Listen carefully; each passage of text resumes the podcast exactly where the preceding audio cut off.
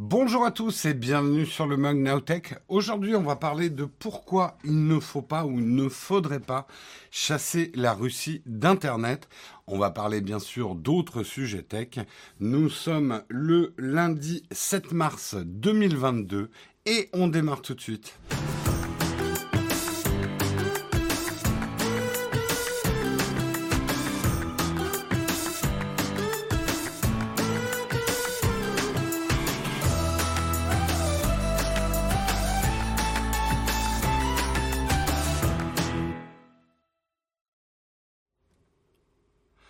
Bonjour à tous, j'espère que vous allez bien ce matin, que vous avez passé un bon week-end, que vous êtes reposés, que les nouvelles internationales, aussi anxiogènes soient-elles, euh, ben, vous laissent quand même des moments de répit, parce que c'est important d'avoir des moments de répit. Mon micro est mal positionné. Attendez, je dois juste installer un truc. Voilà, c'est bon. Euh, ça va, il n'est pas dans le champ, le micro. Ça devrait aller. Attention au spam de symboles. Merci quand même à toi, Twitsu, mais plein de cœurs. Tu vas te faire bloquer par le Nightbot. Il faut y aller doucement avec les emojis. Euh, bonjour, bonjour à tous. Vous avez déjà beaucoup ce matin. Ça fait plaisir. Vous avez passé un bon week-end. Il a fait beau chez vous. Il fait beau, mais quand même froid. Hein Il faut pas se laisser surprendre, comme moi hier, à sortir mon petit blouson de printemps et à me les cahier comme un conte parisien. Euh... Bonjour à tous. On regarde d'abord, avant de commencer, j'aimerais remercier Nodule59 pour son 14e mois d'abonnement et Sandokan également pour son 17e mois d'abonnement ce matin. Merci beaucoup les contributeurs. Euh, toi, ce week-end, t'étais en t-shirt, pas de problème, Samuel. Et oui, on ne vit pas sous les mêmes latitudes. Vous avez une pub Apple avant le live ah bah, et, et, oui, demain c'est la keynote. On, je vais pas trop parler des rumeurs Apple ce matin. Je laisse ça à Marion euh, pour demain. Euh, je vous rappelle que Guillaume va couvrir la keynote euh, demain soir. Enfin, il va faire un débriefing. Hein, c'est l'habitude de la chaîne. Nous, on n'intervient pas pendant la keynote. On vous laisse regarder la keynote tranquillement. On fait un débriefing après. Euh, ça sera Guillaume. Je suis pas sûr qu'il sera avec quelqu'un en fait. Je crois pas qu'il sera avec quelqu'un. On verra. On verra, on verra. Ah, tu vis en Ile-de-France Oui, non, mais il a fait chaud à certains moments de la journée quand tu étais en plein soleil. Mais dès que tu étais à l'ombre, il faisait un peu frais. Euh... Merci Alias Lu également pour ton 20e mois d'abonnement. Merci beaucoup à toi. Merci, merci. Allez, on va regarder ensemble quels sont les articles du jour. J'en ai pas fait beaucoup pour qu'on ait le temps de discuter calmement. Certains sujets peuvent être euh, pas faciles. Merci Dimitrange également pour ton 13e mois d'abonnement. Euh, on va parler d'abord d'un article que j'ai trouvé très intéressant de 01net, Invasion de l'Ukraine, pourquoi il ne faut pas chasser la Russie d'Internet. C'est pas, euh, on, vous avez entendu ce week-end que ce soit Mastercard, Visa, Samsung et que ça, tous les autres qui sont en train de bloquer leur activité en Russie. C'est pas de ça dont on va parler.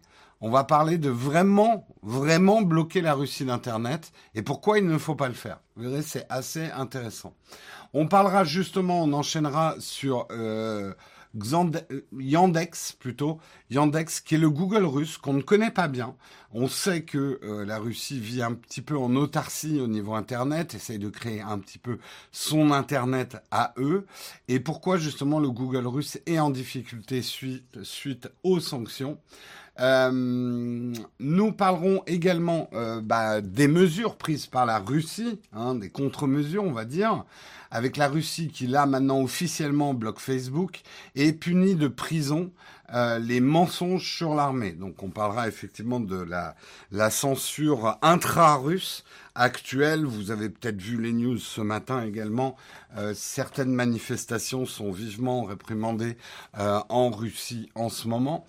Euh, on parlera. Alors, le sujet aurait pu être léger, mais il n'est pas si léger que ça, puisque effectivement, ça concerne quand même l'Ukraine. Une problématique aujourd'hui euh, qu'ont les Ukrainiens qui résistent, c'est non seulement effectivement bah, rester en vie, se nourrir, boire, mais également garder leur téléphone chargé. Donc on fera un petit peu le, le tour euh, le tour de euh, ce qui peut permettre de charger, vous voyez déjà ici, permettre de charger un smartphone quand on n'a plus du tout d'électricité ou que l'électricité est coupée. On terminera avec un article un petit peu plus léger. Disney Plus officialise l'arrivée d'un futur forfait moins cher, mais avec de la pub polémique aussi, hein, un petit peu autour de ça. Euh, ces abonnements trop chers, est-ce qu'on va commencer à avoir des abonnements moins chers mais avec de la pub? Est-ce que ce n'est pas passer de Caribe en Scylla Voilà pour les articles du jour, j'espère qu'ils vous vont, j'en ai pas d'autres, et je lance tout de suite le Kawa.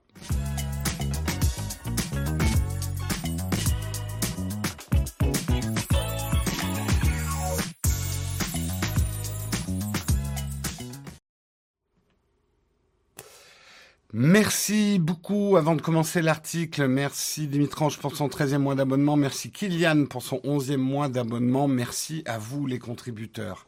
Merci, merci. On commence avec ce premier article, Invasion de l'Ukraine, pourquoi il ne faut pas chasser la Russie d'Internet?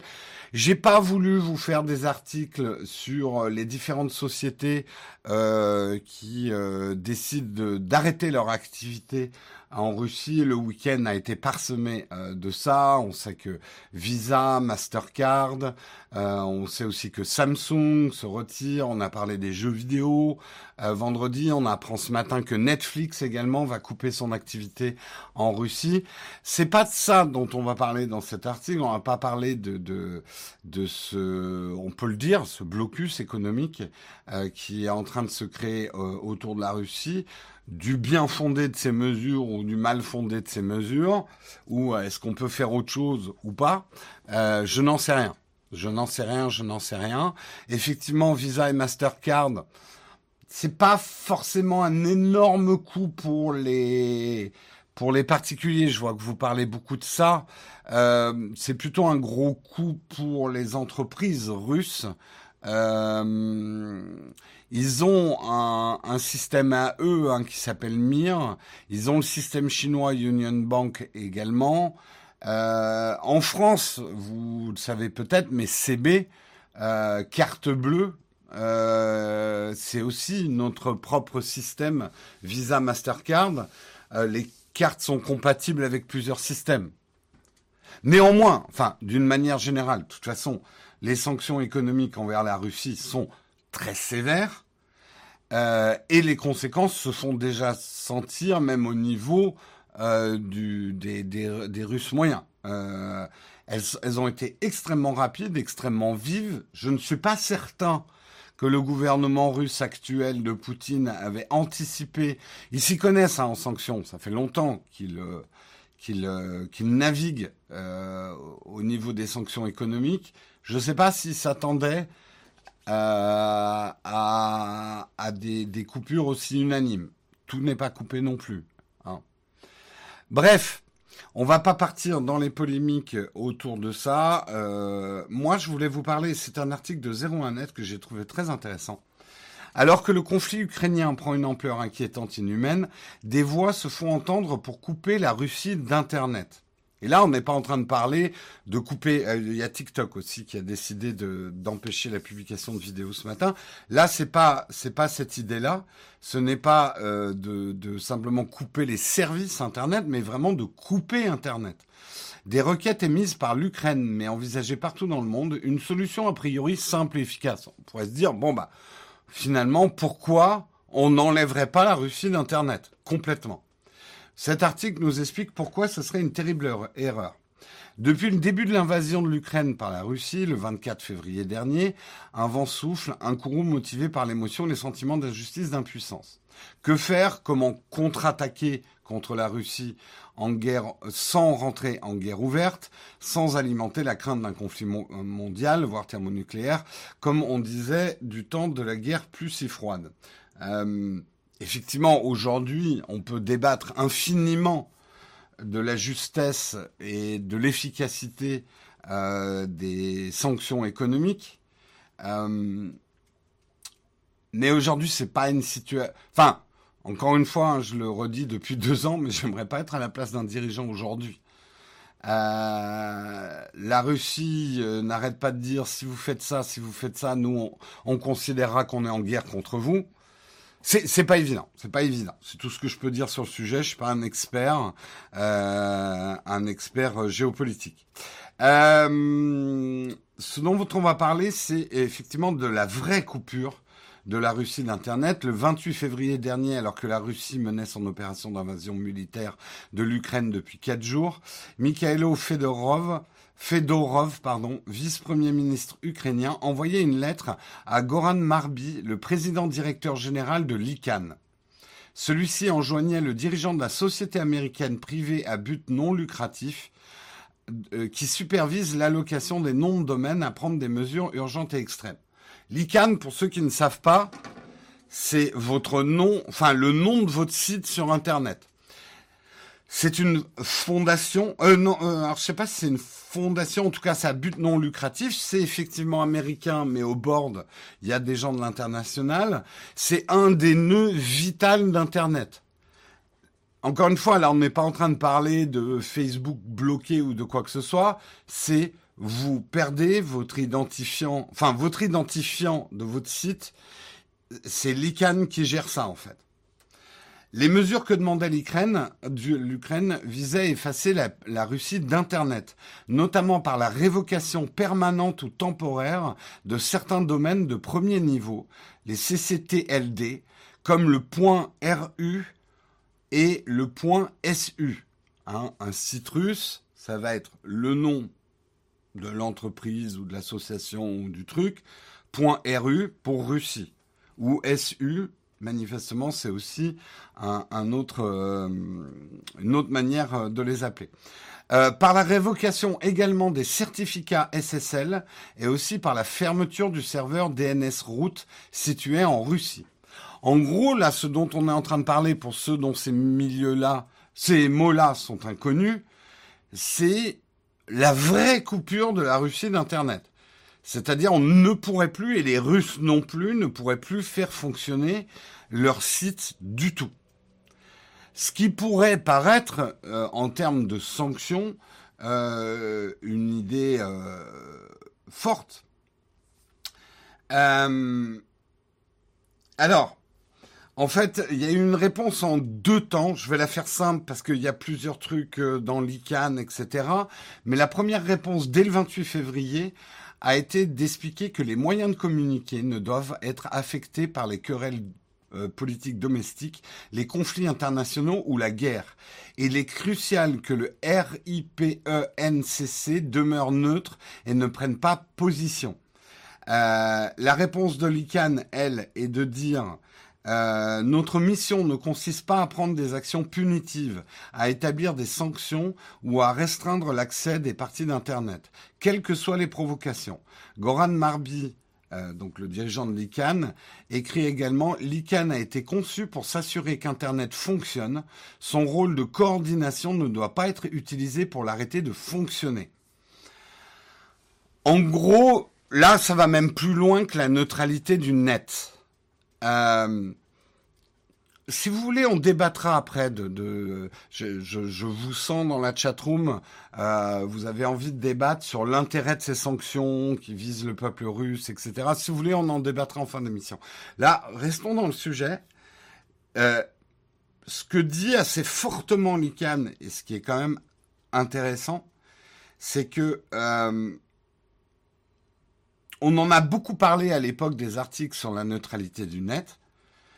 L'ICANN ne doit pas intervenir, même en cas de guerre, n'a pas à couper la neutralité totale du net. Si on commence à jouer avec les fils, à dire tel pays a le droit d'y être, tel pays, en fait, c'est le principe même d'Internet qui va s'effondrer, en fait.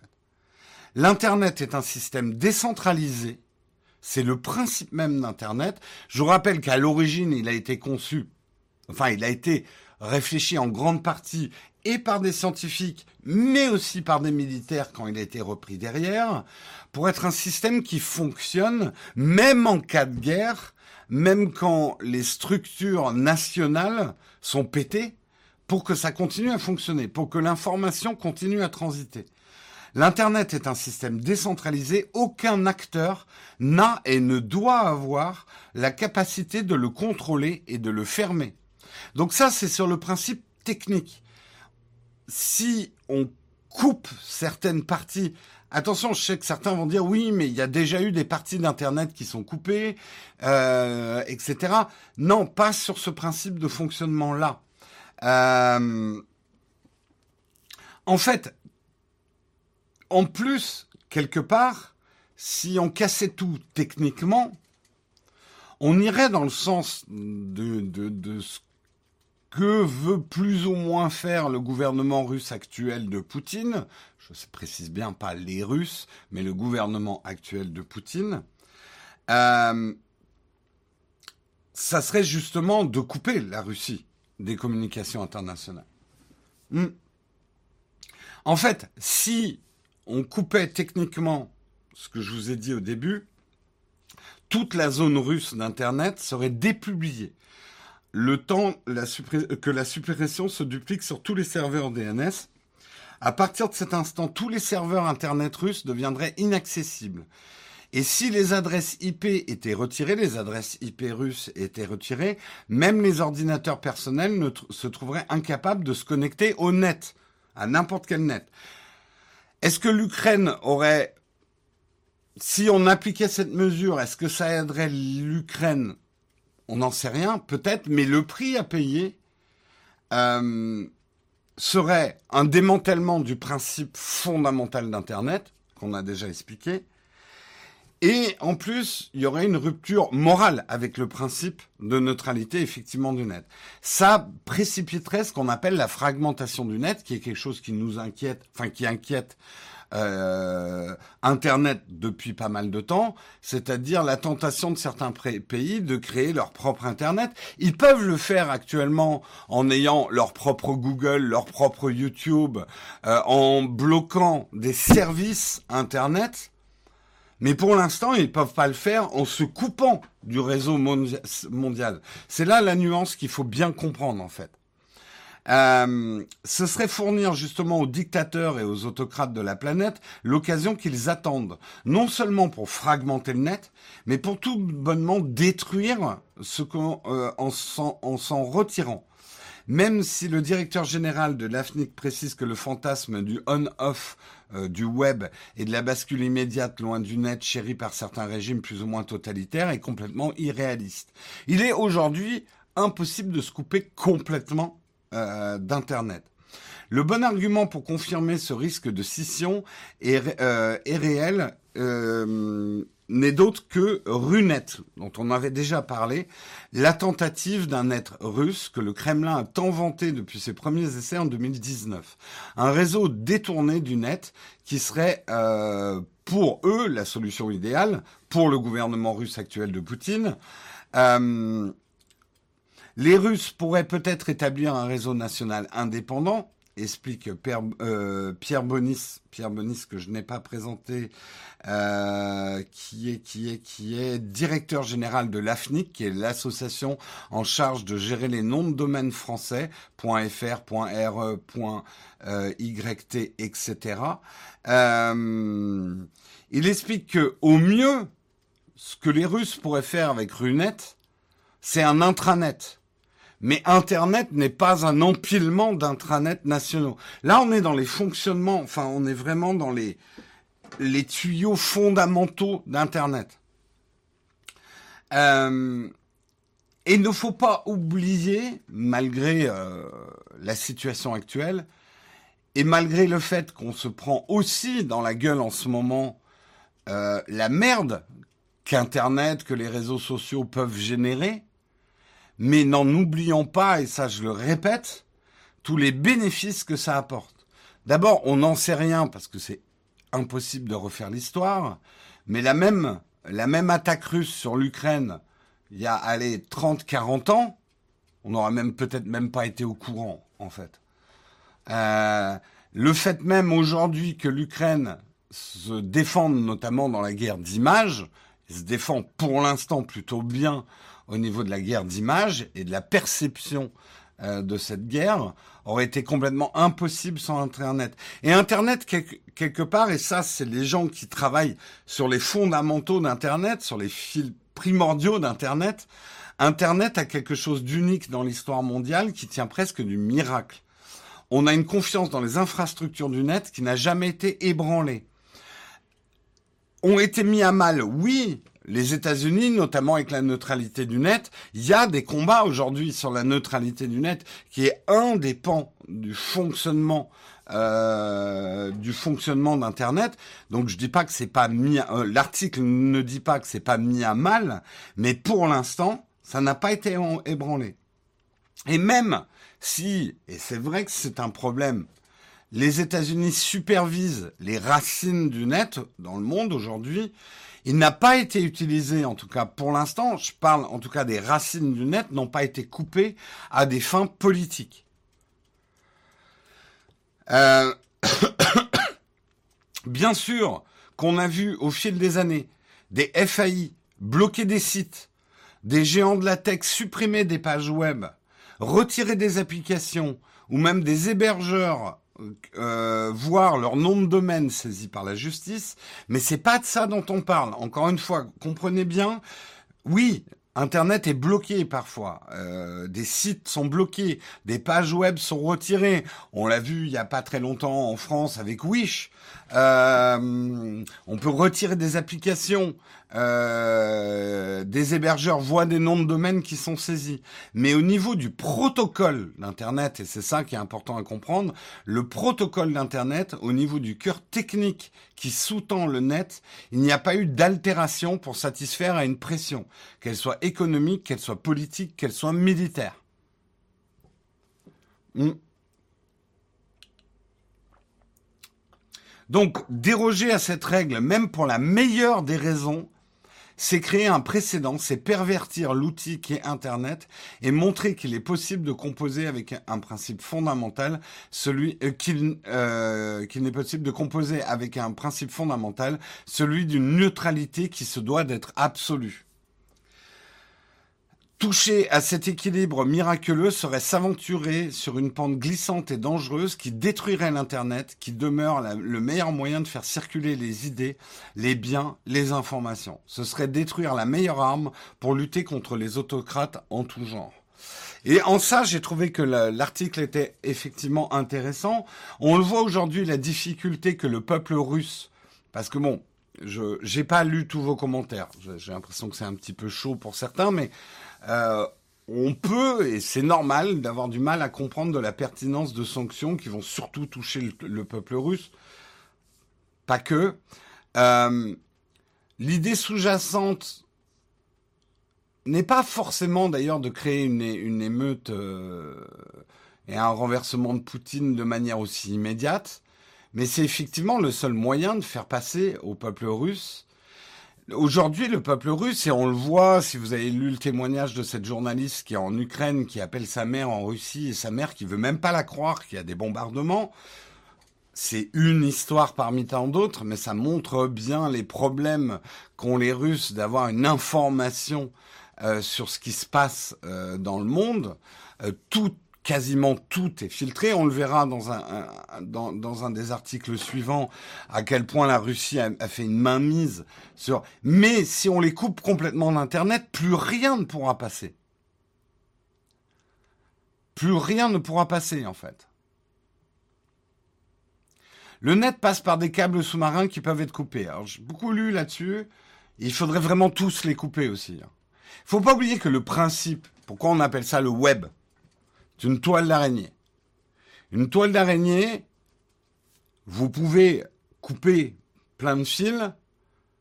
Si l'info doit passer, elle passera. Bien sûr qu'on peut ralentir Internet. Bien sûr qu'on peut faire beaucoup de mal à Internet en coupant les câbles sous-marins. Mais c'est pas en coupant un câble sous-marin que vous allez couper Internet non plus. C'est pas en en coupant deux, c'est pas en en coupant trois. Je vous rappelle que c'est quand même le principe de base d'Internet, euh, c'est de pouvoir fonctionner alors que euh, certains grands services de communication seraient down en fait. Alors, je vous dis pas qu'il fonctionnerait très bien et qu'on pourrait continuer à regarder des films Netflix tranquillement. Merci beaucoup Technisavoir pour ton 16e mois. Merci Parker pour ton 7e mois. Merci Sedley69 pour ton 9e mois. Merci Kylian pour ton 11e mois. Merci à vous les contributeurs.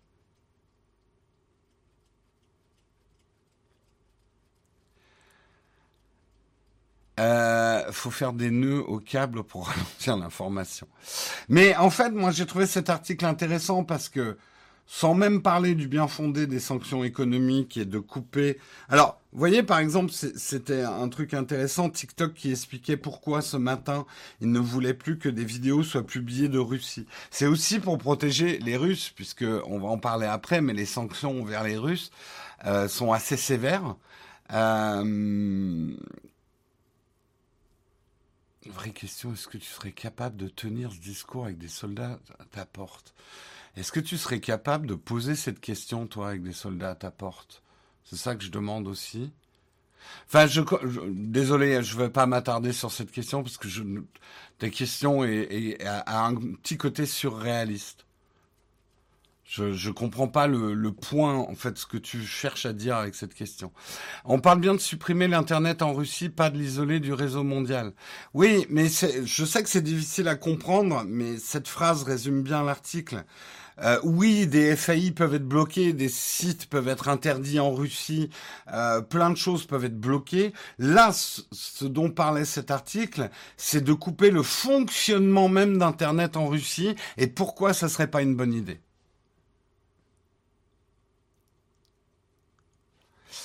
Euh,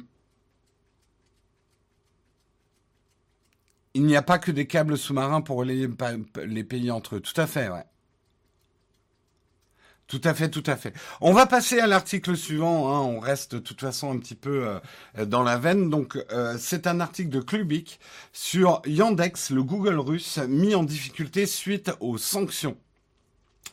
Euh, c'est vrai que Yandex, on connaît pas très bien, hein, nous en France, voire pas du tout. Euh, mais euh, aujourd'hui, Yandex, juste pour vous donner quand même la mesure, c'est euh, le deuxième moteur de recherche le plus utilisé en Russie derrière Google.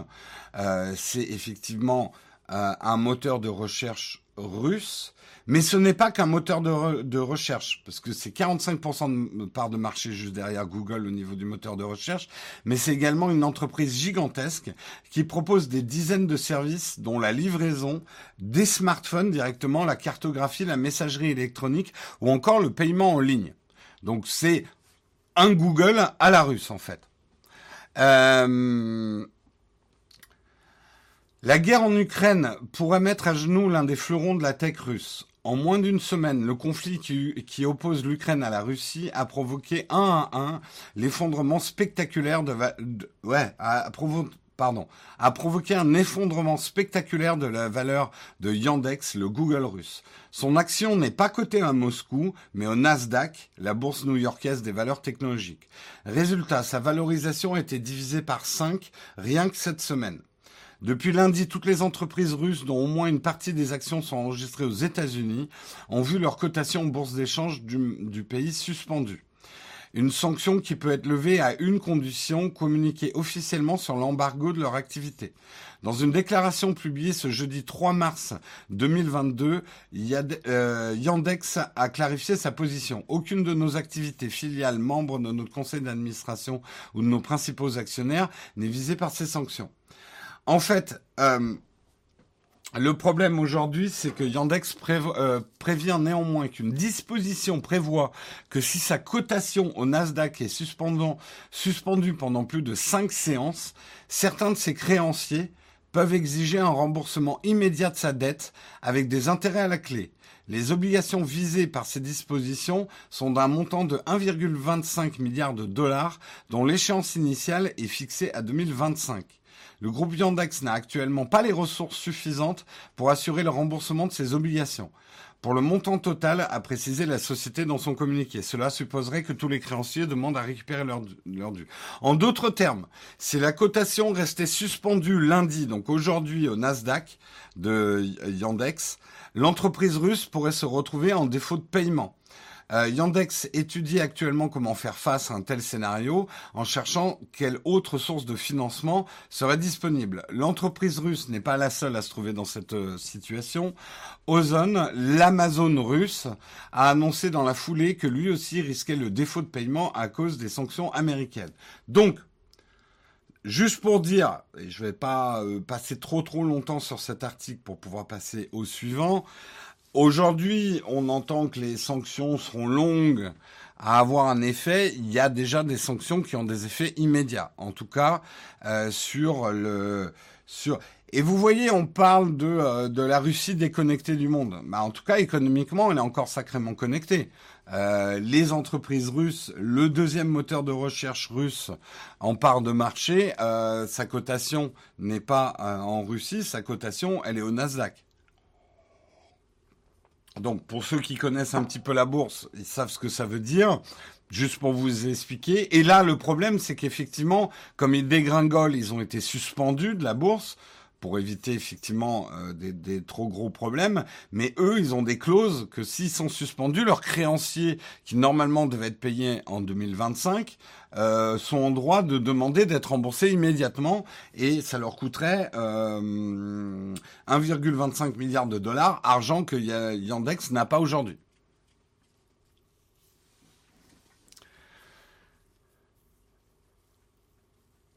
Donc, euh, on comprend un petit peu comment ces sanctions économiques fonctionnent.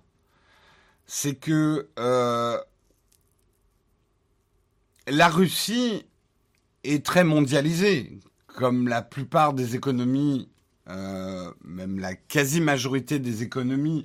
Certains vont me ressortir l'exemple de la Corée du Nord, mais oui, il y a des épiphénomènes dans le monde, mais aujourd'hui, toutes les économies sont interdépendantes et interconnectées. C'est bien beau de dire on se renferme sur nous-mêmes, on fait du business entre nous-mêmes, euh, euh, euh, mon pays first, machin, mais le monde dans lequel on vit ne peut pas fonctionner comme ça aujourd'hui. En tout cas, ne fonctionne pas aujourd'hui.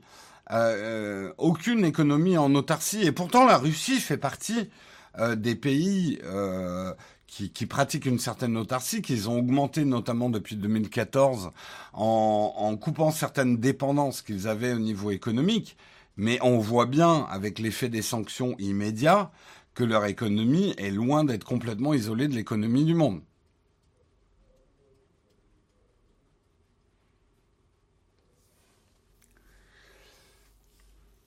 Je, sens que vous brûlez de discuter de oui, mais pourquoi on sanctionne le peuple russe et pourquoi pas le gouvernement? Comprenez bien que les sanctions économiques, comment vous les sanctionnez uniquement le gouvernement russe et pas le peuple? Qu'est-ce qu'un gouvernement? Dans l'absolu. Là, je pose vraiment la question philosophique. Euh, peut-on dissocier complètement un gouvernement de son peuple? C'est c'est compliqué. Comment on pourrait sanctionner uniquement le gouvernement russe sans affecter la vie des Russes? Bien sûr que le peuple russe va souffrir, mais même je vais vous dire, et vous le voyez déjà euh, dans les prix à la pompe, etc., le monde entier va souffrir de ces, sanctions économiques. Nous aussi, on est dépendant des économies russes et ukrainiennes. Euh, le prix du blé va flamber, etc. Tout le monde va souffrir effectivement de la situation.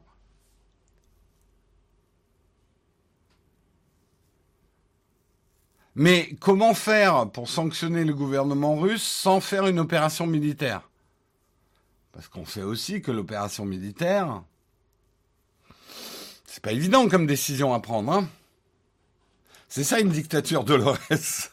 Un petit peu, oui.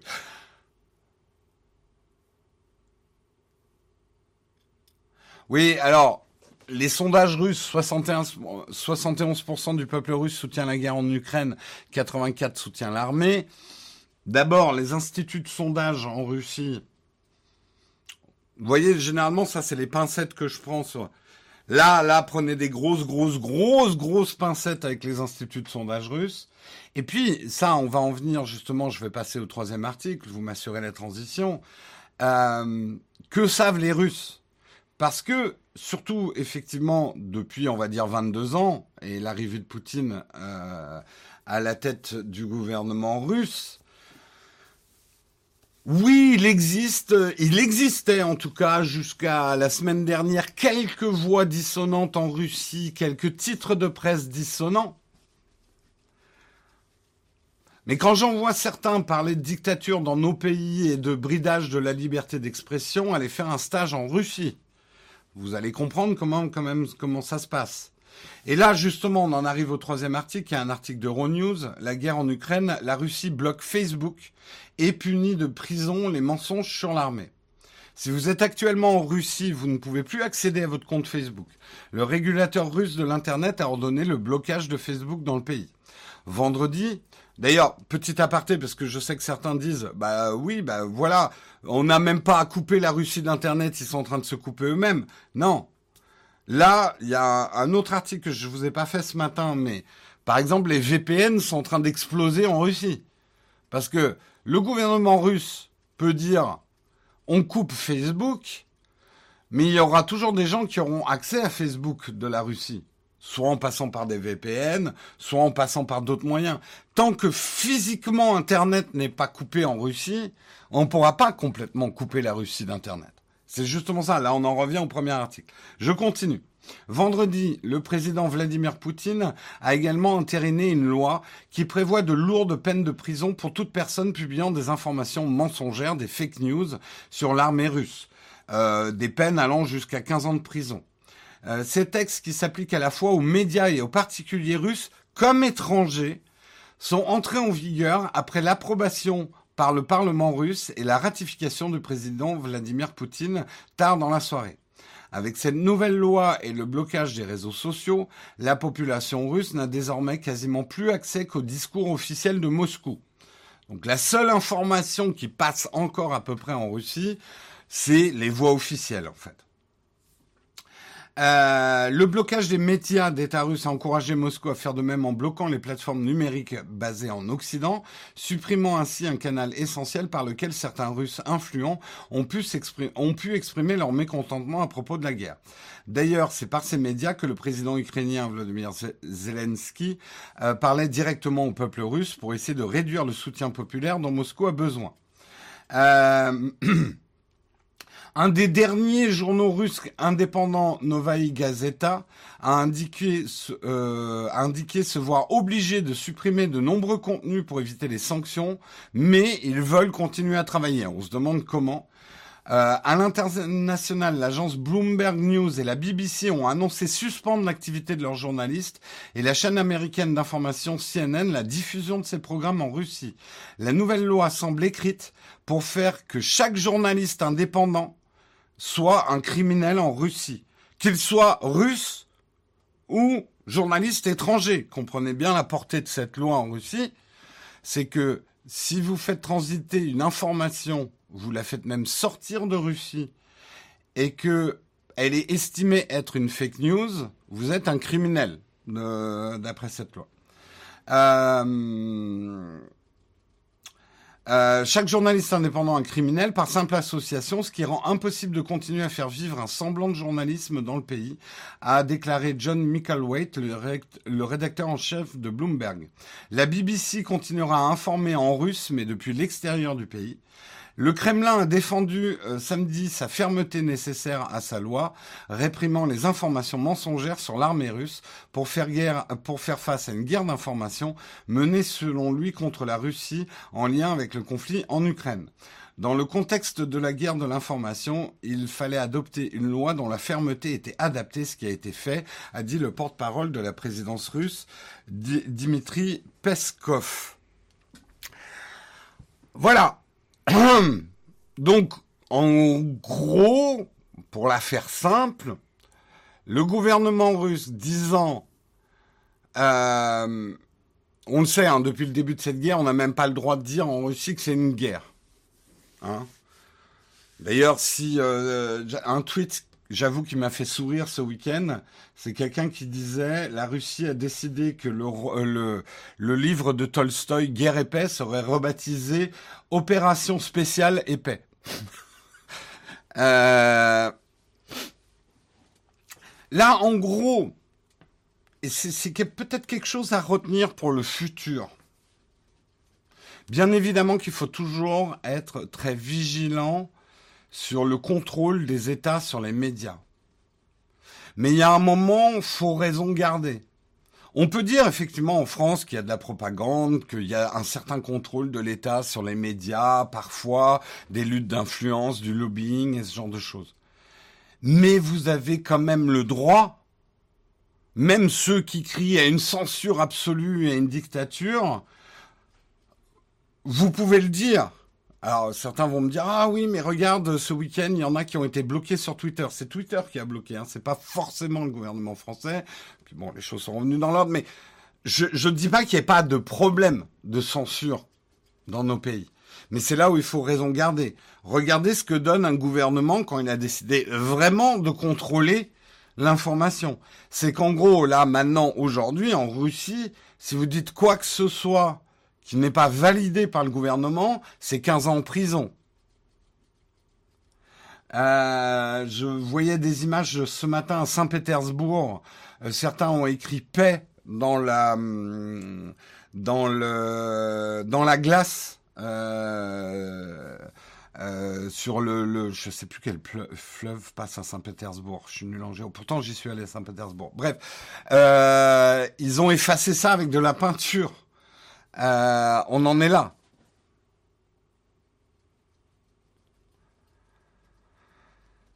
Donc, euh,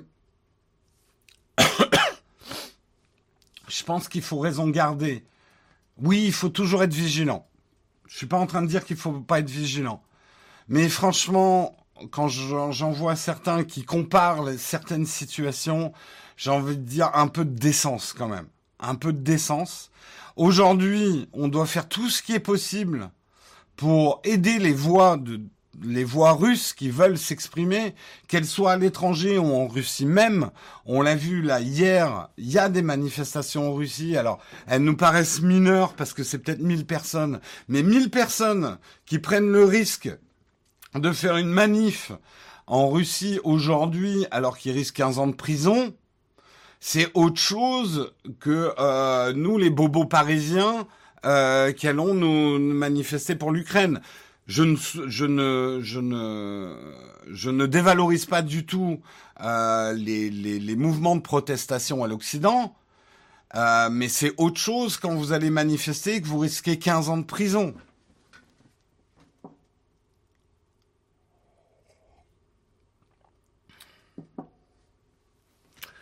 Euh...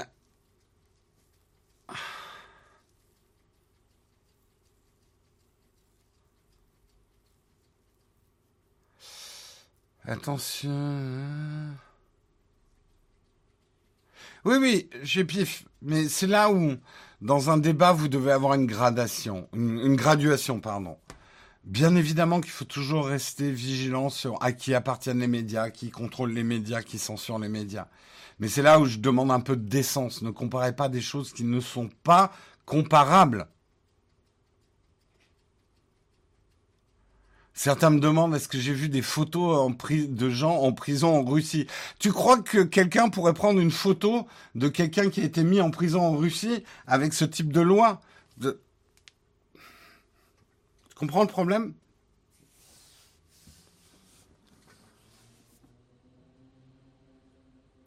Euh, j'en perds mon coussin dans mon dos.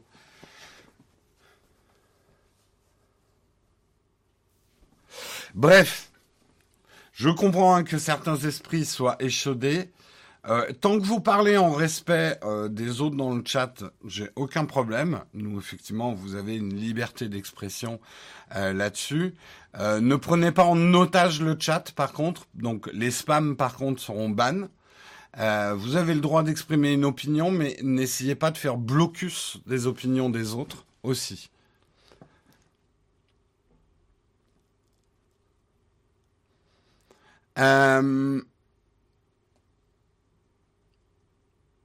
Après, je veux pas m'enfoncer dans, dans certains débats que certains demandent en essayant de détourner les sujets, etc. Je, je suis une revue de presse. Et c'est probablement une erreur que j'ai fait euh, vendredi de me laisser entraîner dans un débat sur Wikipédia. Je vous rappelle qu'une revue de presse, je prends des articles qui ont été écrits par des journalistes, je les commente avec ma propre opinion, euh, mais je n'ai en théorie que comme information ce que je lis comme vous dans la presse. C'est le principe d'une revue de presse. C'est pas moi qui ai fait le reportage. C'est pas moi qui fais l'enquête.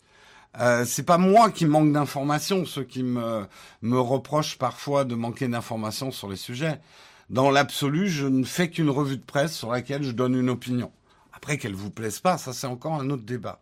Mais euh, voilà. On va terminer sur les infos euh, Ukraine-Russie aujourd'hui avec quelque chose qui peut sembler un, article un petit peu léger euh, face à, à l'actualité, mais qui néanmoins, en situation euh, de guérilla, comme se retrouve euh, une partie du peuple ukrainien aujourd'hui, euh, deviennent des choses vitales. Et c'est un article de France Info. Garder son smartphone chargé, une question de survie. Ça peut paraître trivial à certains qui disent oui, le smartphone, c'est pas la vie. Bah, ça dépend dans quelle situation vous vous trouvez. Pour les Ukrainiens, ça permet de rester en contact.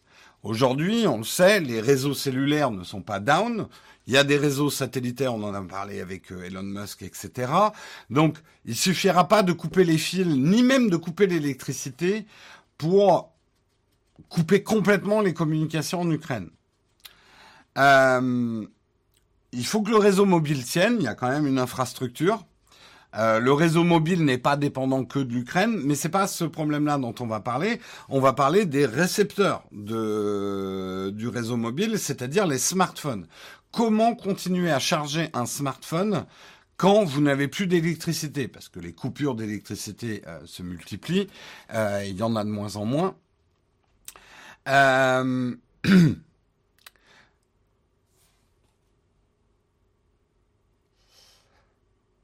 la, keynote d'Apple, on en parlera demain pour les spéculations et demain soir, on fait la keynote d'Apple. Mais on va pas parler de la keynote d'Apple aujourd'hui. Donc, comment on peut faire pour recharger un smartphone quand on n'a pas d'électricité du tout? Alors, euh, le, cet article recense effectivement plusieurs solutions. Euh, on peut effectivement utiliser des panneaux euh, photovoltaïques. Ça, vous connaissez, hein, c'est les, chargeurs de camping, on va dire. Il y a beaucoup de solutions hein, qui émanent du, monde du camping. C'est effectivement, alors là, on voit une petite vidéo, ce type de mince, ce type de panneau que vous pouvez mettre derrière votre sac à dos avec des panneaux solaires. On sait qu'en ce moment, la saison en Ukraine et pas ultra propice à une recharge photovoltaïque. Donc c'est pas vraiment la solution euh, de rêve.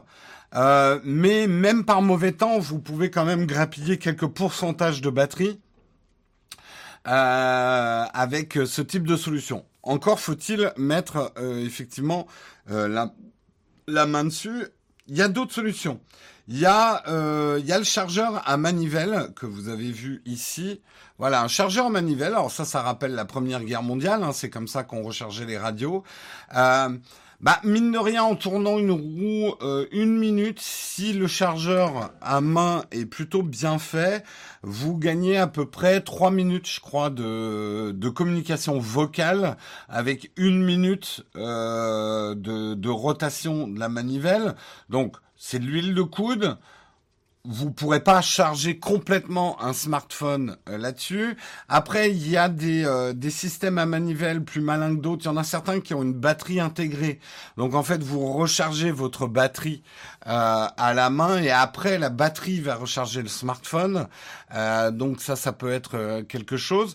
Mais ça, ça marche plutôt pas mal, quelle que soit effectivement la météo. Après, encore une fois, faut encore avoir ça sous la main. Euh, y a-t-il d'autres solutions? Alors oui, vous pouvez charger un smartphone avec une pile de 9 volts. C'est les fameuses piles carrées. Euh, les piles carrées, alors le truc c'est que soit il faut savoir relier. Les, pourquoi les piles carrées? Parce que les piles carrées sont aujourd'hui les seules piles où facilement vous pouvez, je crois, hein, je suis pas du tout euh, fort en électricité, mais il est plus facile de connecter les bornes euh, un, un, fil. Alors c'est pas si simple que ça. La vidéo il y a beaucoup de vidéos sur euh, sur internet qui permettent euh, de faire ça, euh, mais c'est plutôt il faut avoir un chargeur de voiture. Chargeur 9 volts d'allume-cigare comme on dit pour pouvoir utiliser une pile de 9 volts euh, pour pouvoir charger son smartphone. Après, je pense que si vous vous connaissez en électricité, euh, je pense que si vous avez, il faut quand même avoir un connecteur, euh, soit Lightning, soit USB-C, et quelque chose pour convertir l'énergie. Donc, c'est peut-être quelque chose que vous pouvez bricoler. Mais si effectivement vous avez un chargeur de voiture, mais plus de voiture, vous pouvez charger un smartphone avec une pile euh, de 9 volts. Alors c'est 12 volts dans les voitures. Là encore une fois, je suis pas électricien du tout. Je pourrais pas vous dire pourquoi ça marche, pourquoi ça marche pas. Voilà. Euh, une autre solution, alors qui prête à sourire, mais qui fonctionne quand même, c'est le citron. Euh, c'est vrai que un. Alors attendez, je retrouve le truc. Vous pourrez pas grappiller grand chose dans un citron, mais vous pouvez grappiller, allez, certains disent 5% euh, d'une batterie avec un citron en étant patient. Euh, il faut des vis en cuivre, du fil électrique et un câble de charge pour smartphone dont les extrémités sont dénudées. Euh, donc là, il y a des tutos qui existent hein, sur Internet. Alors comment aller voir un tuto sur YouTube quand on a des problèmes de batterie avec son smartphone? C'est un autre problème. Mais là, on est en train de parler effectivement des moyens, on va dire, de de, de, survie euh, pour, pour recharger. Donc le citron, je crois avoir compris que pour les pommes de terre, c'est moins simple. Euh, Est-ce qu'il y a des citrons en Ukraine? En ce moment Je sais pas. Euh, en gros, il n'y a pas, y a voilà, il n'y a pas de solution miracle hein, pour recharger un smartphone sans avoir un minimum d'équipement extérieur. Euh, ça peut d'ailleurs donner peut-être des des idées à certaines associations sur ce qu'il faudrait envoyer en Ukraine euh, pour euh, pour aider. Il y a d'autres solutions. Là, c'est vraiment issu du camping, mais vous avez ce type de chargeur qui est soit éolien, soit une hélice qu'on met dans l'eau. Euh, qui a un moyen effectivement de charger une batterie externe, qui ensuite cette batterie permettrait de charger le, smartphone. Système plutôt malin parce que on peut effectivement le plonger dans n'importe quel euh, cours d'eau ou s'il y a du vent, euh, l'utiliser comme une éolienne. Euh, vous récupérez pas énormément d'énergie, mais quand même suffisamment, encore une fois, pour grappiller un petit peu d'énergie pour le smartphone. Ou un peu de lumière aussi, hein, parce que mine de rien, il y a ça aussi, hein, un peu de lumière euh, quand il n'y a plus d'électricité. Euh... Donc ça, c'est quelque chose qui est possible. Euh, il y a une autre solution un petit peu plus euh, incongrue. Je savais pas que ça marchait. Euh, là aussi, c'est une solution de camping. Euh, c'est quelque chose qui vous permet de transformer la chaleur des flammes en électricité. On enflamme quelques branches dans le bac arrière de ce réchaud et la batterie intégrée commence à se charger. Il ne reste plus qu'à connecter son smartphone via la prise USB. Donc, on va dire double double bénéfice. Euh, vous pouvez faire cuire des aliments, vous réchauffer et recharger votre smartphone avec quelques morceaux de bois. Bah, là encore, il faut l'équipement, euh, mais euh, manifestement euh, ça ça fonctionne. Non, l'électricité statique frottée sur son pull, ça marche pas. C'était peut-être une blague de ta part, tonton Cedo, mais ça ne suffirait pas à charger. Hein. Euh... Donc euh, voilà pour ce type de solution. Solution encore plus incongrue, mais là qui demande quand même un, un, pas mal d'équipement. Euh, une université de Southampton a mis au point un sac de couchage un petit peu particulier. Celui-ci va récupérer la chaleur et l'énergie cinétique des mouvements du corps pendant le sommeil, et ces mouvements provoquent des déformations des fibres du sac de couchage qui les transforment en énergie. Une nuit de 8 heures fournit assez d'énergie pour gagner près de 25 minutes au téléphone. Malheureusement, ce sac de couchage euh, n'a pas pour l'instant débouché sur un produit commercial. Il serait pourtant bien utile en Ukraine ou ailleurs. Donc voilà, il y a, des solutions euh, pour, euh, pour charger un smartphone quand il n'y a plus du tout d'électricité. Il n'y a pas de solution simple, on le voit bien. Il y a probablement des situations bricolées. Ça peut donner effectivement peut-être une des idées à certaines associations qui cherchent à aider actuellement en Ukraine. Euh, à envoyer des vivres, c'est essentiel. À envoyer du soutien, c'est essentiel. Mais pour effectivement les Ukrainiens aujourd'hui, garder son smartphone chargé est essentiel également. Oui, le smartphone est devenu vital. On vit dans une ère où le smartphone est devenu vital à la survie. Euh, dans cette situation-là. Hein. Aller récupérer du méthane dans les sacs de couchage, personne n'y a pensé. Après, c'est, je comprends où tu veux en venir. Hein. Tu veux me faire parler euh, de prout, mais euh, en vrai du méthane, mais après va le transformer en énergie le méthane. C'est pas si simple que ça. Le problème, c'est on, en a des tonnes de sources d'énergie. Euh, le feu est une source d'énergie, mais après il faut encore le, processus de transformer une énergie en une énergie qui permet de recharger un portable, c'est pas si simple que ça. Pour nous, on prend ça comme argent comptant parce que c'est un geste d'une banalité absolue. Mais si vous êtes déjà retrouvé dans des situations où vous n'avez pas accès à, à l'électricité, tout devient beaucoup plus compliqué. Tout devient beaucoup plus compliqué. Et c'est vrai que c'est bien pour ça de temps en temps de faire du camping. Euh, mais je parle du, du, camping, pas à côté, euh, pas le camping de Palavas-les-Flots avec euh, les bornes de charge. Hein. le camping avec zéro électricité. on garde l'électricité qu'on produit. Pourquoi? Pour s'éclairer, pour pour certaines choses vitales, quoi. Et l'idée là, c'est pas de garder le smartphone euh, pour aller euh, sur les réseaux sociaux et, euh, et faire des selfies. Hein. là, c'est pour communiquer, c'est pour garder le contact en fait.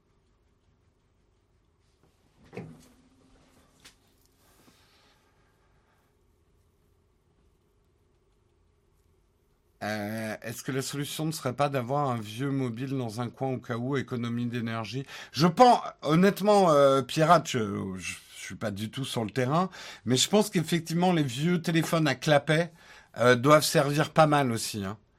Euh, ça serait peut-être une idée d'ailleurs d'en envoyer ou d'en refabriquer.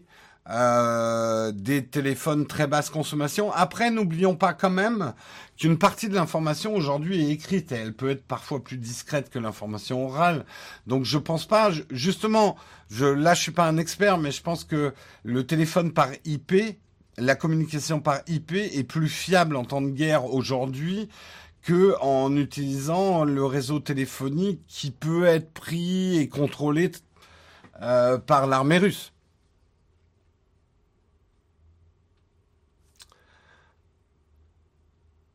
Il faut un réseau. Pour l'instant, ils l'ont. C'est pour ça que j'ai fait cet article. Pour l'instant, le réseau mobile n'est pas encore tombé en Ukraine.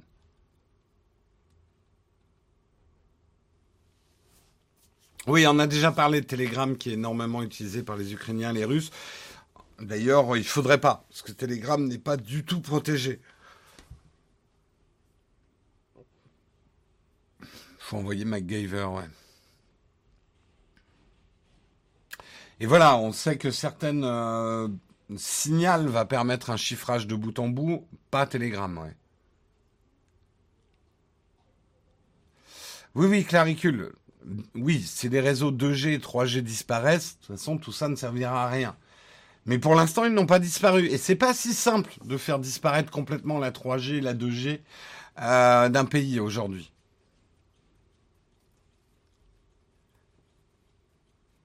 Non, Telegram n'est pas chiffré. On a fait la news hein, déjà sur News euh, vendredi dernier, euh, non ou lundi dernier.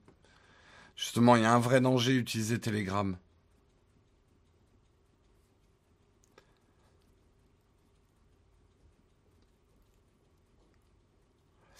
Euh... MacGyver. Est un personnage de fiction. Hein. Je suis désolé de vous de, rabattre, mais les gens qui disent si MacGyver était encore vivant, pas mort, il peut pas mourir, c'est un personnage de fiction. Désolé, hein, je suis très terre à terre. Hein.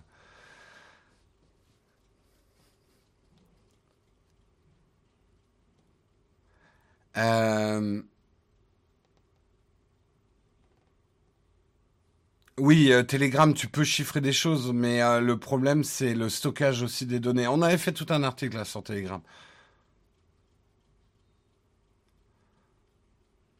Bref, voilà, ça peut sembler trivial, mais dans ce genre de situation, ça peut sembler vital et ça serait peut-être pas une mauvaise idée.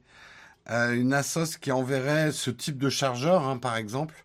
Euh, effectivement, euh, en Ukraine, ça pourrait peut-être aider. Après, il faut voir aussi ce que demandent les Ukrainiens, être à leur écoute pour savoir ce qui pourrait les aider dans la situation actuelle.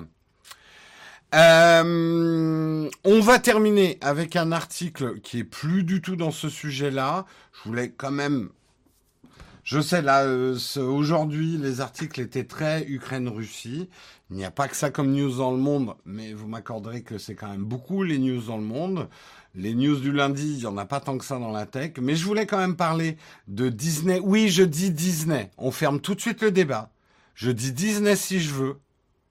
Voilà. Je ne dis pas Disney, Disney. Je fais pas Disney non plus en anglais. Je fais un mix des deux. Je dis Disney. Point. On arrête là. Je dis Disney. Ça vous froisse. C'est pas mon problème.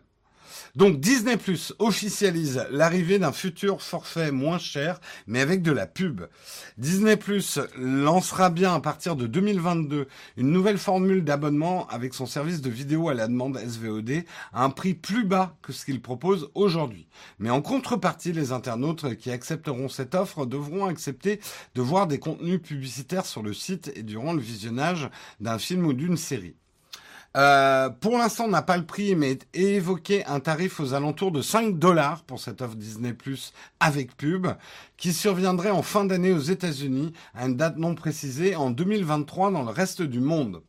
L'offre financée par la publicité, considérée comme une pierre angulaire de la société pour atteindre ses objectifs à long terme, de 230 à 260 millions d'abonnés Disney Plus d'ici la fin de l'exercice 2024, commente le géant du divertissement qui compte aujourd'hui 130 millions de clients. C'est plutôt une bonne réussite, 130 hein, millions de clients, alors qu'on ne donnait pas cher au début hein, du lancement de Disney Plus.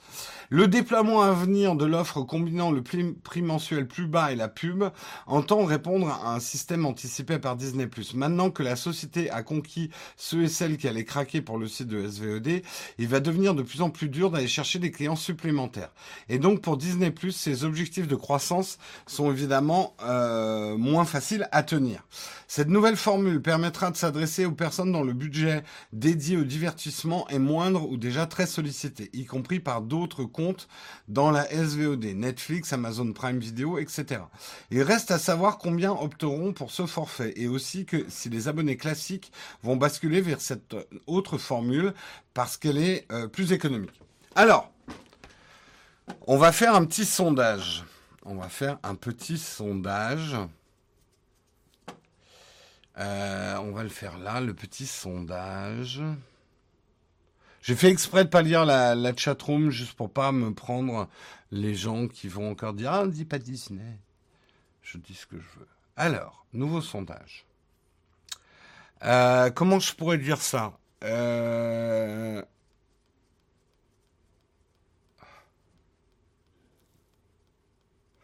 Euh, SVOD, SVOD,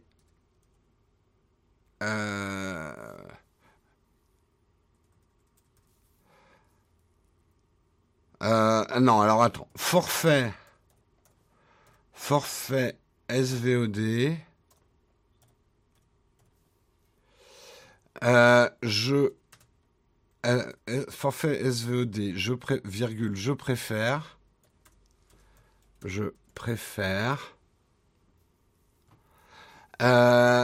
plus cher, plus cher, pas de pub, moins cher, avec pub.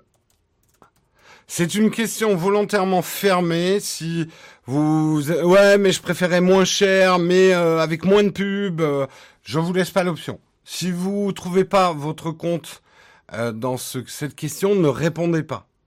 Ne répondez pas. ta, ta, ta, ta. je vais vous mettre trois minutes là-dessus. Hop, c'est parti pour le sondage. pour vos forfaits SVOD, ça y est, le sondage, répondez plutôt dans le sondage que dans le chat. Euh, donc pour vos forfaits SVOD, vous préférez plus cher, pas de pub, moins cher avec de la pub. Pour l'instant, 85% préfèrent plus cher avec pas de pub et moins cher avec de la pub. Pendant que vous répondez, moi, ça me fait dire quand même un truc. Je donnerai mon avis à la fin du sondage. Ces forfaits que tu payes où il y aura quand même de la pub ont une vertu pédagogique. Ça vous fera comprendre pourquoi on a de la pub sur les contenus gratuits. Parce que certains d'entre vous, je le vois dans vos réactions, vous n'arrivez pas à connecter le pub et financement. Et vous vous dites que de ne pas avoir de pub n'aura aucune conséquence sur le financement de la création de contenu. Il ne peut pas y avoir de création de contenu sans création de contenu gratuit pour vous s'il n'y a pas de pub.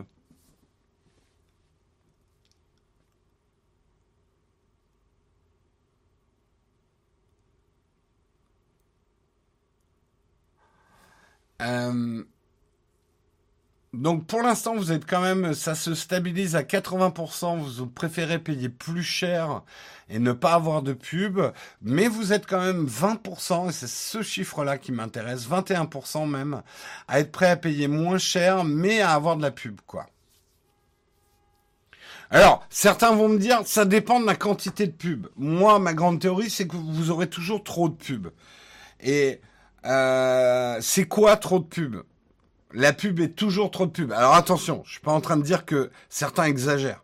Je suis d'accord que la télé aujourd'hui, je sais pas comment vous faites pour continuer à regarder la télé. Alors je sais, vous allez me dire, euh, on va pisser pendant les pubs, mais vous avez un problème médical hein, si vous allez pisser à chaque fois qu'il y a des pubs hein, à la télé. Hein. Faut consulter hein, si vous pissez autant que ça. Euh, euh, je fais autre chose pendant les pubs. Peut-être. Mais d'abord, observez-vous bien. Même si vous êtes sur votre smartphone en train de faire autre chose pendant qu'il y a des pubs à la télé, ça rentre quand même. Donc, je suis pas en train de dire que parfois c'est pas abusé. Je trouve que la télé c'est abusé. Et encore, on est en France. Aux États-Unis, c'est irregardable. Un Français ne pourrait pas regarder la télé aux États-Unis. C'est coupé tout le temps. Les vieilles séries américaines, dès qu'il y a un moment noir, ça voulait dire qu'il y avait une page de pub. Hein.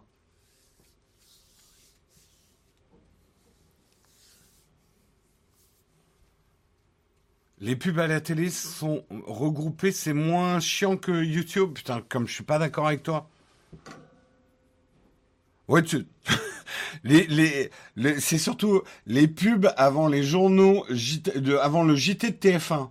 Eh, mais t'as le temps d'avoir une seconde vie avant que le JT démarre, quoi.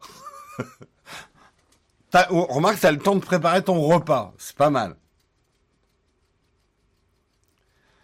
Mais la pub existe depuis, que le commerce existe. On n'a pas attendu la télé, bien sûr. Se faire couper une vidéo par une pub, c'est pire. Bon, en même temps, les coupures publicitaires, alors elles sont réglementées, mais tes films, tu te les fais couper aussi. Hein.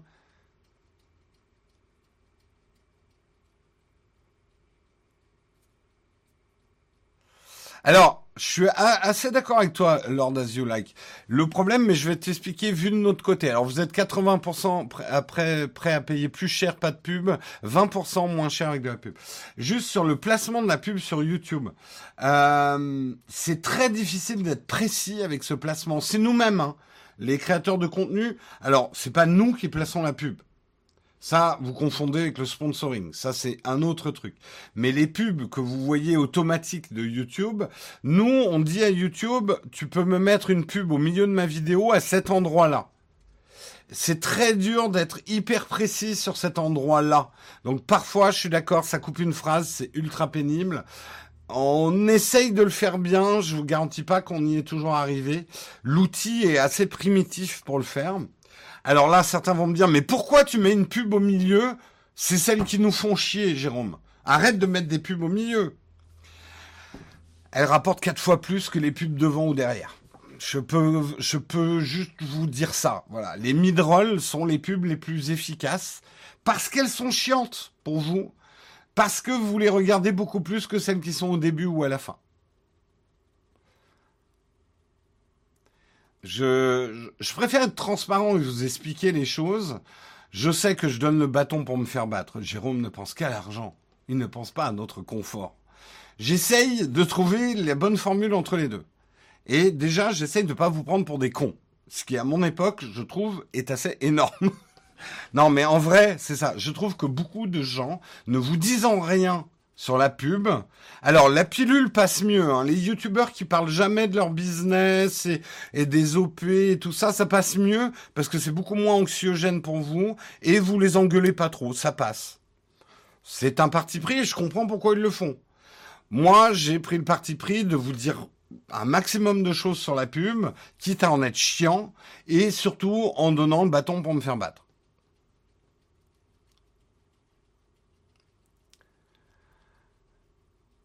Euh,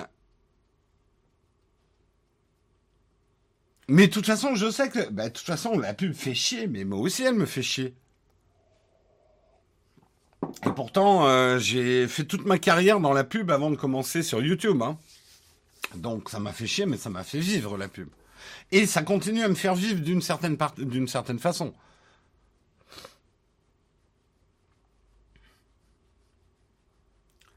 Euh, après, pour le sujet, revenons au sujet. Est-ce que je suis prêt à payer moitié prix Disney Plus et avoir de la pub? Moi non. Moi non, mais parce que je peux me le permettre aussi euh, d'avoir ce confort-là. Mais j'avoue que pour moi, c'est le pire des deux. C'est à la fois je paye, quelle que soit la somme. Si je paye et que j'ai des pubs en plus, j'ai vraiment les nerfs. Et d'ailleurs, j'ai vraiment les nerfs contre Canal. Canal qui me file quand même des pubs alors que je paye. Pour moi, c'est scandaleux. Si je paye, et je paye fort cher, c'est pour avoir zéro pub. Si YouTube se met à me mettre des pubs, et c'est pour ça que je comprends très bien certains d'entre vous, euh, je peux juste leur... Euh, alors, certains d'entre vous qui payent YouTube Premium et qui scoltinent quand même nos sponsors dans nos vidéos, je comprends. Parce que moi, ça m'énerve. Il n'y a pas de moyen... Si j'avais un moyen technique pour vous enlever les sponsors quand vous êtes YouTube Premium, je le ferai. Je sais, certains vont me dire, les moyens existent, il y a des trucs qui enlèvent les sponsors dans les vidéos. C'est un autre débat. C'est un autre débat. Le problème avec ce genre de truc, c'est que ça va distiller maintenant euh, le, le, sponsor de plus en plus profond dans le contenu. Et on va avoir l'air malin avec des coupures de micro. Bon, enfin bref. Oui, oui, je sais qu'il y a des moyens d'enlever les sponsors. Mais s'il y avait un moyen légal euh, techniquement euh, validé par YouTube de vous enlever le sponsor quand vous êtes YouTube Premium, je le ferai. Je connais sponsor block et tout ça. Je, moi, je vous mets juste en garde avec les trucs genre sponsor block et tout ça. Et c'est pas pour défendre ma paroisse, parce que euh, c'est juste que regardez bien ce qui se passe en ce moment sur chez certains youtubeurs que je ne citerai pas. Ils ne parlent même plus de leur sponsor, ils le distillent dans le contenu. C'est évoqué à certains moments, mais à peine. Donc la publicité, elle est de plus en plus cachée en fait dans le contenu. Et ça, c'est très dangereux. Je vais pas passer le reste de l'émission à vous expliquer pourquoi, mais ça, c'est très dangereux. Voilà, c'est tout ce que j'ai à dire.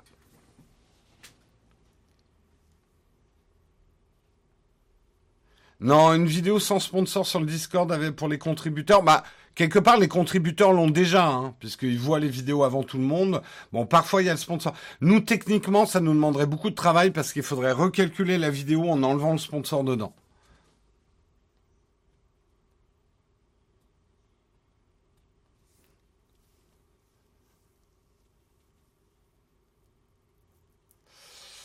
Non, un placement. Alors là, on va encore parler placement produit. Nous, c'est ce qu'on fait quand on vous parle d'un produit qui n'est pas celui dont on parle, par exemple dans une vidéo, c'est un placement produit.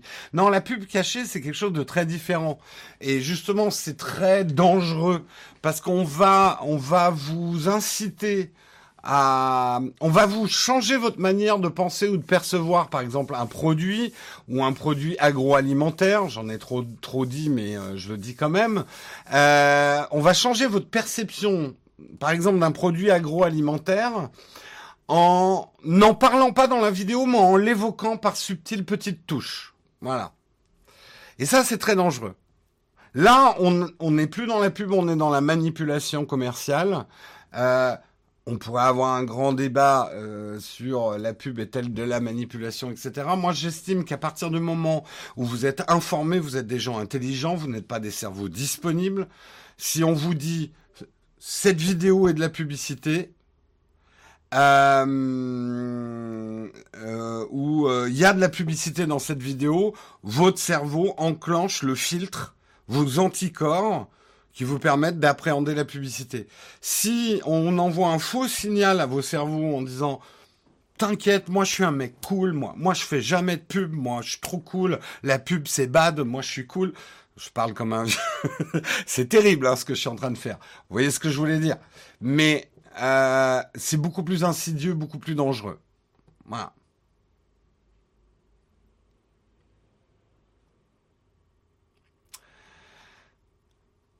Euh, ne croyez pas que la pub, c'est un truc qui vous donne un ordre d'acheter, vous allez acheter. Ça ne marche pas comme ça, la pub. Les gens qui disent, moi, la pub, ça marche pas sur moi, ça me fait toujours doucement rigoler. Parce que vous en savez rien, en fait. Euh, ça, ça marche à plein de niveaux. Mais à partir du moment où on ne vous indique pas que vous êtes en train de voir une publicité, on fait tomber vos, vos, vos défenses immunitaires euh, face à la pub. J'étais à deux doigts de ce vieux mime du rappeur. Non, mais j'ai fait exprès. Hein. Yo, toi, le jeune.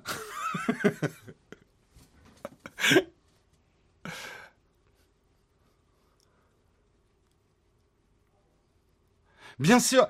En fait, je vais même vous dire le fond de ma pensée. Désolé, je sors de l'article, mais c'est des choses qui me tiennent à cœur. Cette manière actuelle, et encore une fois, je ne blâme absolument pas les youtubeurs qui le font, parce que je connais, je suis dedans, les rapports compliqués qu'on a avec les annonceurs et la publicité.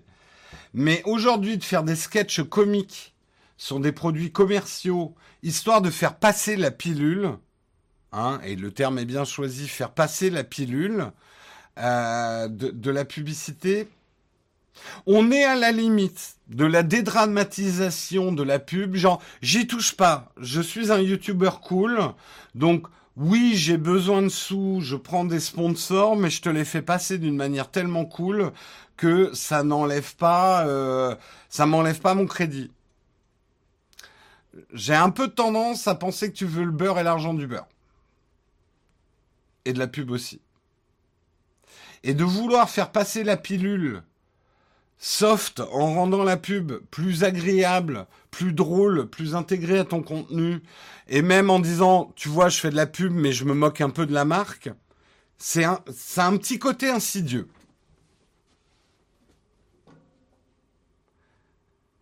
Oui, ben voilà, la réaction typique du cerveau lobotomisé, c'est Olek. Comme Villebrequin, ah bah si, ça c'est cool, c'est marrant au moins.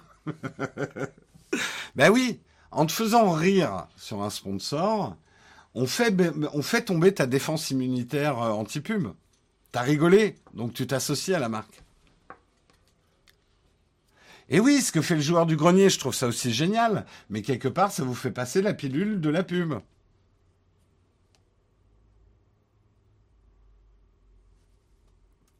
C'est un avis, il faudrait en débattre. Je comprends aussi complètement pourquoi ils le font. Encore une fois, je, suis un fan de Villebrequin, je suis un fan du joueur du grenier, je les blâme absolument pas de faire ça. Mais euh, on pourrait, on pourrait débattre justement là-dessus.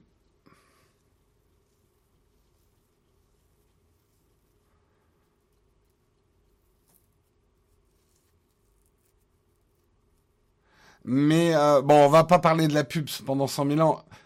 Aucune pub, aucune pub, sauf quand je vous parle de peak design, mais aucune pub n'est censée vous euh, vous faire ah je viens de voir ce produit. Da, da, da, da, da, da, je me rends au magasin. Boum boum boum boum. Je prends le produit. Ah, ah, ah.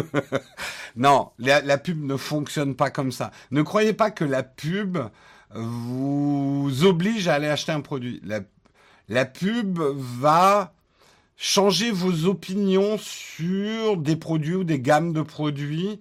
Euh, elle va pas vous téléguider la pub. La pub va vous influencer en fait. C'est tout.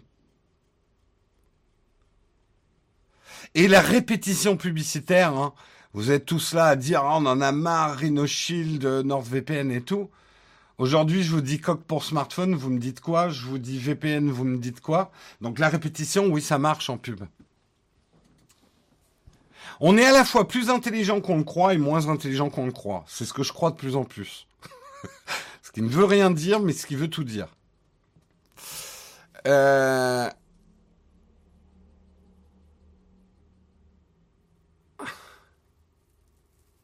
Bref, on a quand même dérivé, mais pas complètement, puisqu'on parlait effectivement euh, d'un abonnement où vous auriez de la pub.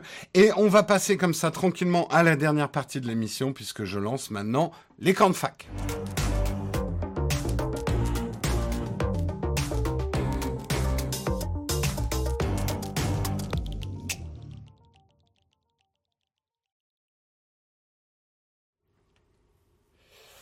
Justement, en tout cas, je, pose juste le débat, Adek. Bien sûr que ce que fait le joueur du grenier, puis ça demande beaucoup de boulot, effectivement, ces pubs. Mais euh, il sait que c'est de la pub, c'est juste plus digeste. C'est exactement ce que je dis. Est-ce qu'on doit rendre la pub plus digeste? Est-ce qu'il faut faire passer la pilule? Est-ce qu'il n'y a pas un danger, justement, à rendre la pub plus intégrée au contenu et plus digeste? C'est la question que je pose. Est-ce que ce n'est pas favorisé Même, je vais vous dire, aujourd'hui, je vois des youtubeurs qui critiquent leurs sponsors. Enfin, les pubs sont tournées de façon genre, mon sponsor, je le bâche. Mais en même temps, le capital sympathie que vous avez pour le, pour le créateur de contenu va se transférer sur la marque. C'est une technique publicitaire hyper connue, ça aussi. Euh, ce côté euh, quand, quand Villebrequin est un peu je m'en foutiste euh, quand il parle de euh, de Winamax. Parlons franchement des trucs. un peu je m'en foutiste, dédramatisant de Winamax, genre ouais on en a besoin pour pouvoir renverser la bagnole. Et je dis pas que ça soit la faute de Villebrequin, mais les mecs de Winamax ils sont malins. Ils continueraient pas à faire de la pub où ils se font où ils se font bâcher si ça marchait pas. C'est juste cette question là qu'il faut se poser en fait. À votre avis, est-ce qu'il serait possible de supprimer la pub des contenus vidéo? Ben non, parce qu'on se finance comment en fait? C'est ça la question. Comment on fait pour financer le contenu vidéo sans la pub? Et me répondez pas par le crowdfunding, ça ne marche pas. Ça marche dans certains cas, mais hyper rare. On ne pourrait pas avoir autant de contenu s'il n'y avait pas la pub.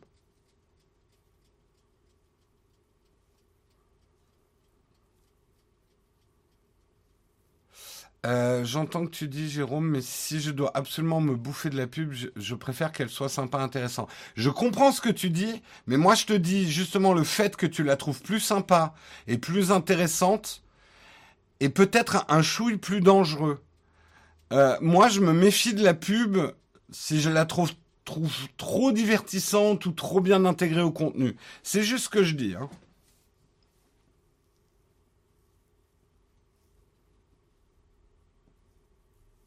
Alors, justement, Winamax, prenons cet exemple. C'est l'exemple typique de ne croyez pas que parce que vous regardez Villebrequin, vous allez aller chez Winamax. C'est pas comme ça que ça marche.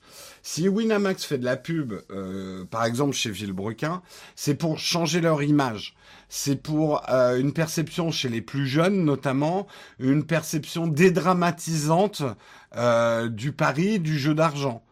on, on est plus on est plus proche d'une espèce de forme de lobbying et de perception de leur marque et de leurs produits que d'en chercher un déclenchement d'achat. Euh, oui, bien évidemment, ils vont, ils seront contents si certains prennent Winamax parce qu'ils ont vu un truc. Là, ils vont ajouter parfois des leviers promotionnels. La promotion, par exemple, ce qu'on appelle la promotion des ventes, c'est un levier publicitaire où on va beaucoup plus être dans ce qu'on appelle l'act now. C'est euh, déclencher la vente. C'est là où on va vous dire, si tu prends tel truc, je t'en offre deux. Ça, c'est un levier qui intervient généralement en magasin ou en situation d'achat pour faire tomber ta dernière résistance contre l'achat.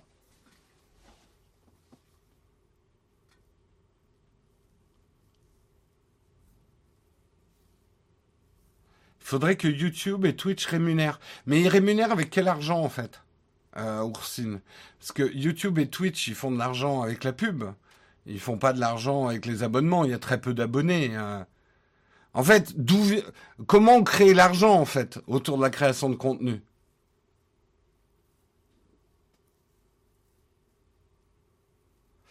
Euh, bonjour Jérôme, as-tu une idée du pourcentage de YouTube Premium qui suivent Nowtech? Ça grossit de plus en plus. On a certaines vidéos euh, où on a, alors ça dépasse, euh, je, je pourrais pas dire en pourcentage, mais on a au moins 20-25 personnes qui sont YouTube Premium qui ont qui ont regardé. C'est pas encore énorme, hein, YouTube Premium.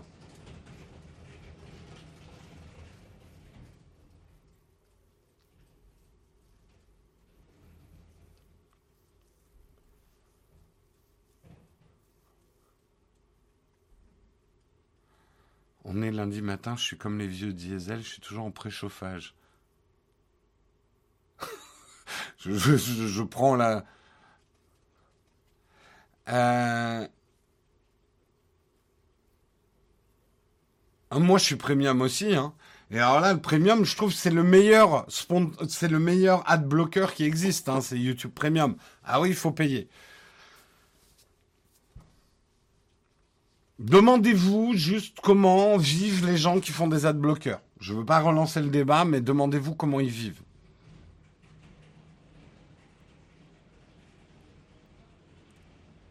Non, ils revendent pas nos données, Oursine. Euh, YouTube et, les autres réseaux utilisent nos données pour vendre de l'espace publicitaire. Publicitaire. S'il n'y a pas de pub, ça leur sert à rien, nos données en fait. Ils vendent pas directement, c'est pas, on les paye pas pour des données brutes de leurs utilisateurs, ça sert à rien, en fait.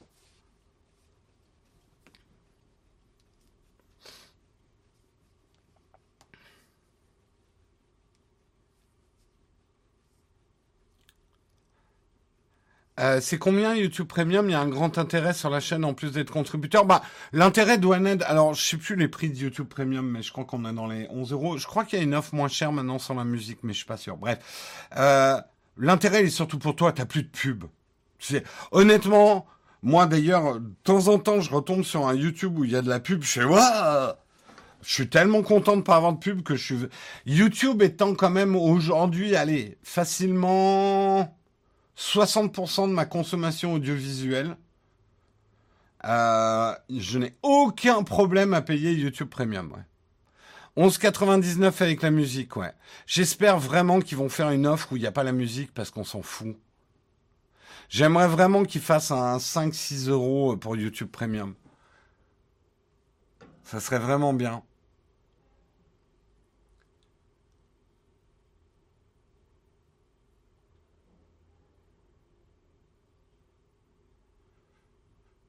C'est dommage parce que YouTube pourrait avoir une autre alternative, faire payer une très faible prix par vidéo, regarder un ou deux centimes et supprimer la pub. Ça marcherait pas. Ça marcherait pas. Si psychologiquement tu penses que chaque fois que tu regardes une vidéo, ça te coûte quelle que soit la somme, ça serait un sentiment extrêmement désagréable et les gens se détourneraient de YouTube.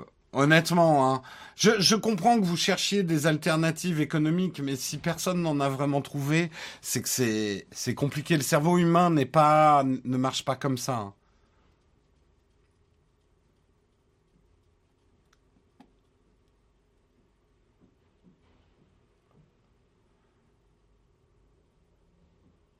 Euh, la pub et le vecteur qui fait connaître le produit augmente le capital sympathie dans l'espoir qu'il y ait un achat direct ou indirect par les NordVPN avec une chatroom qui n'est pas NordVPN, passer un sponsor quasi incontournable de YouTube dans la conversation. Pas faire de la pub, c'est avoir une conversation sur ma pub. Un prof de marketing parlait de Renault ou de Dior, faisait pas de la pub pour eux, mais il illustrait. Oui, tout à fait. Alors, juste qu'on soit très clair sur la chaîne. À partir du moment où je suis payé pour vous parler d'une marque, c'est de la pub. Là, j'ai cité euh, que ça soit Winamax, que j'ai. Devenez pas des ayatollahs du, euh, de l'interdiction de parler des marques. Euh, à partir du moment où je parle d'une marque euh, et là, j'en ai cité plein ce matin, NordVPN, RhinoShield. Ils m'ont pas payé pour le faire. C'est de l'information pour vous expliquer le sujet. Donc, ne considérez pas que j'ai fait de la pub pour eux. J'en ai parlé, certes. J'ai peut-être activé dans votre cerveau des ah, mais je suis pas payé pour vous en parler ce matin. Donc, ce n'est pas de la pub. Par contre, quand on vous a parlé, euh, par exemple, de Trade Republic, c'est parce qu'on était sponsorisé. Et là, oui, c'est de la pub, et on vous l'indique.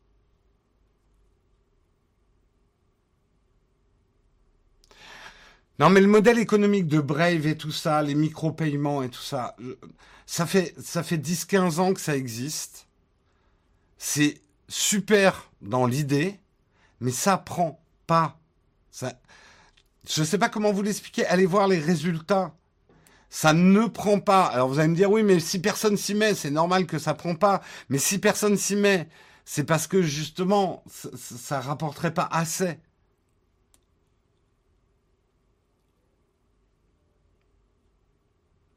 Même, je vais vous dire, le, le, crowdfunding, pour en parler avec beaucoup de, de, créateurs, nous on en fait du crowdfunding avec vous, on a des contributeurs et on y tient. Mais en fait, pour beaucoup de, de créateurs de contenu, le jeu n'en vaut pas la chandelle. Et eux, ils préfèrent dire à leur communauté, on vous fera jamais payer pour notre contenu, plutôt que de se lancer dans le crowdfunding.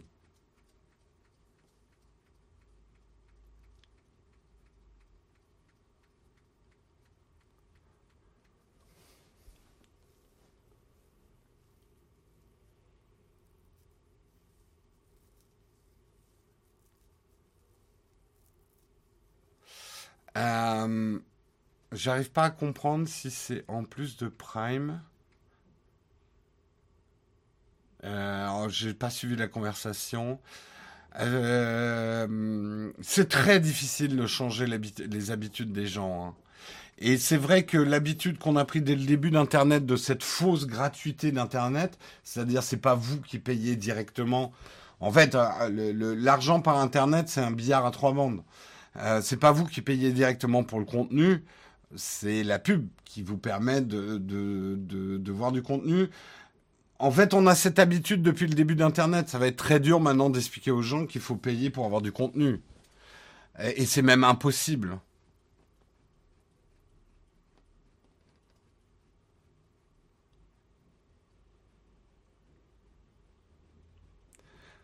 Ah mais alors je sais qu'il y a des youtubeurs qui refusent tout euh, partenariat. Alors de deux choses une, soit euh, ta création de contenu n'est pas euh, ton revenu. Tu veux zéro revenu à travers, bah à ce moment-là t'as pas besoin de sponsor. soit tu as tellement de succès que les pubs YouTube te permettent de te faire, t'as pas d'équipe à payer, imaginons euh, et que les revenus des pubs qui sont sur ta vidéo, qui sont pas les sponsors, hein, les pubs que place YouTube, te suffisent. Et à ce moment-là, tu prends pas de sponsor. Il y a la démarche de, créatif qui a dit j'ai rempli ma trésor, cette année je prends pas de sponsor. Le problème, après tout dépend de ce que vous voulez faire sur euh, sur internet. Nous par exemple chez Naotech, notre but c'est de construire une, une, euh, une équipe, de faire de la création d'emplois on ne pourrait pas créer ces emplois euh, sans les sponsors. Aujourd'hui, les sponsors sont notre revenu euh, euh, le, plus important en fait. Donc tout dépend de ce que tu veux faire. Hein. Alors financement par le CNC, c'est complètement autre chose. D'abord, le financement par le CNC, c'est un projet que vous devez présenter. Et le CNC ne, financera que la moitié de votre projet. En gros, si le CNC vous donne 20 000 euros pour l'année, il faut que vous, vous trouviez 20 000 euros à côté. Sinon, ils vous donneront pas les 20 000 euros. Allez vous renseigner sur le CNC, mais c'est un financement très particulier. C'est un financement qui est destiné à créer justement de l'emploi dans les métiers de l'audiovisuel. En gros, quand vous présentez un, projet au CNC, c'est pour dire je vais payer des monteurs, des cadreurs, je vais faire fonctionner l'économie de l'audiovisuel grâce à l'aide du financement du CNC. C'est peut-être quelque chose qu'on fera un jour, pour l'instant non.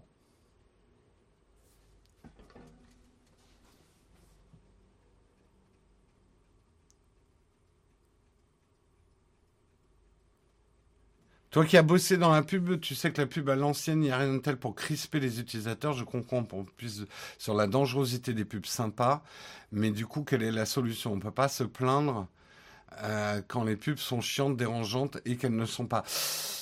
Adec, justement, alors je travaillais pas il y a si longtemps dans la pub et on faisait pas les pubs à papa. Hein. Euh, moi, c'est pas moi qui ai fait du bon, du bon, du bonnet ou, euh, ou euh, un Mars et ça repart. Hein. C'est plus vieux que moi. Ce qu'on apprend, et, c'est une dualité hein, dans le monde de la publicité. La publicité, c'est à la fois de l'information, mais c'est aussi euh, rentrer dans la tête des gens, qui t'oublient pas, etc. Il y a un certain nombre de mécanismes.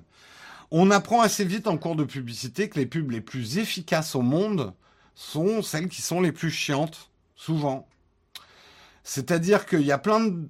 Tu feras l'expérience chez toi, mais tu demandes à plein de gens de te parler de pubs qu'ils ont trouvées géniales, agréables, avec des super images. Et une fois qu'ils t'ont raconté les pubs qu'ils ont préférées dans leur vie, tu leur demandes de citer les marques qui ont fait ces pubs-là tu verras que c'est très dur pour eux de citer les marques des pubs qu'ils préfèrent. Par contre, tu leur demandes les pubs qui t'ont le plus énervé dans la vie, et là, tout le monde se souvient des marques. Donc, tu vois, c'est une dualité. C'est, oui, une pub trop crispante peut être négative pour la marque, mais en même temps, on retient hyper bien les marques ou les produits des pubs crispantes. Donc, c'est difficile. Tout le monde est en train de parler de Juvamine, tu vois, l'exemple type. Et pourtant, elle était, elle était crispante, hein, la pub à l'époque. Hein. bah, 15 euh, ans après, tout le monde s'en souvient. 15 ans, 10 ans, je sais plus quand c'est. Je sais même pas si ça passe encore. Moi, je regarde plus la télé, donc je sais pas. Voilà, Carglass, bon exemple aussi. Hein.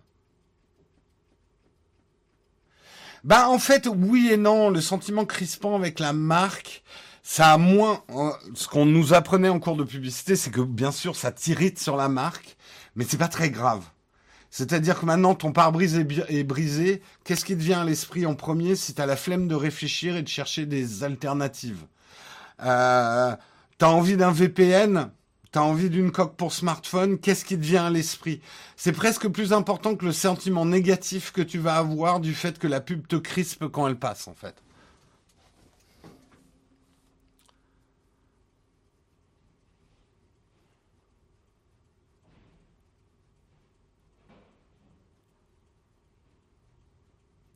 Ouais, mais les pubs dures des grands réalisateurs, justement. Je te garantis, toi, tu te souviens peut-être, Mick Mick, euh, euh Cole, mais toutes ces pubs de parfums et tout, je te garantis que vous êtes, je vous en passerai 10, vous êtes incapable de me donner les marques qui sont derrière. Certaines ont marqué, hein, là, dans les années 80, euh, Loulou, oui c'est moi, euh, pour Cacharel. Certaines ont bien fonctionné, mais la plupart du temps, mais là encore, on est dans la pub pour les produits de luxe. Ça, moi qui ai beaucoup travaillé pour le luxe à une époque, euh, les mécanismes du luxe sont un petit peu différents en publicité. Parce que là, on doit beaucoup travailler sur l'image du produit, donc c'est pas très grave si tu retiens pas si telle pub jolie avec cet acteur mignon ou cette actrice mignonne, c'était Chanel ou Dior ou Cacharel ou je sais pas quoi, on s'en fout. Oui, égoïste avait plutôt bien marché. Oui, bah Jean-Paul Gaultier, c'est quelqu'un qui a très bien compris les codes de la pub dans le luxe, effectivement.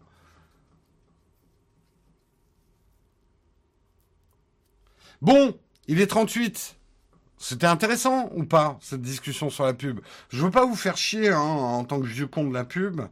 Euh, mais j'ai l'impression que vous en parlez pas assez, moi, de la pub et comment ça fonctionne. Euh, tout le monde est en train d'évoquer les vieux, euh, les vieux slogans qui, ont imprégné des générations et des générations entières. Hein. Et Claricule, ce que tu dis, tu as tout à fait raison, ne surinterprétez pas les pubs et ne leur donnez pas plus d'importance que ça. Les pubs ont toujours existé euh, depuis que le commerce existe. Autrefois, c'était les crieurs du marché et on retenait leurs slogans. Euh, maintenant, ça se passe effectivement dans un domaine plus publicitaire avec des ressorts marketing. C'est pas, c'est pas aussi important parfois qu'on le croit euh, la pub. Et la pub a un effet sur les ventes évident. En fait, ce qu'on vous apprend très vite quand vous faites des études dans la publicité, c'est que vendre un produit sans faire de pub du tout, c'est quasiment impossible. C'est quasiment impossible. Parce que personne, même si votre produit est le meilleur au monde, si personne ne le sait, ça sert à rien. C'est je vous parle pas du, de, de, du, de l'artisan, euh, etc. Mais lancer un produit sur le marché sans faire de pub, et ne me dites pas le bouche à oreille, parce que le bouche à oreille est une forme de publicité, surtout quand on cherche à le guider, le, le, le bouche à oreille. Mais voilà, il n'y a pas de commerce sans publicité.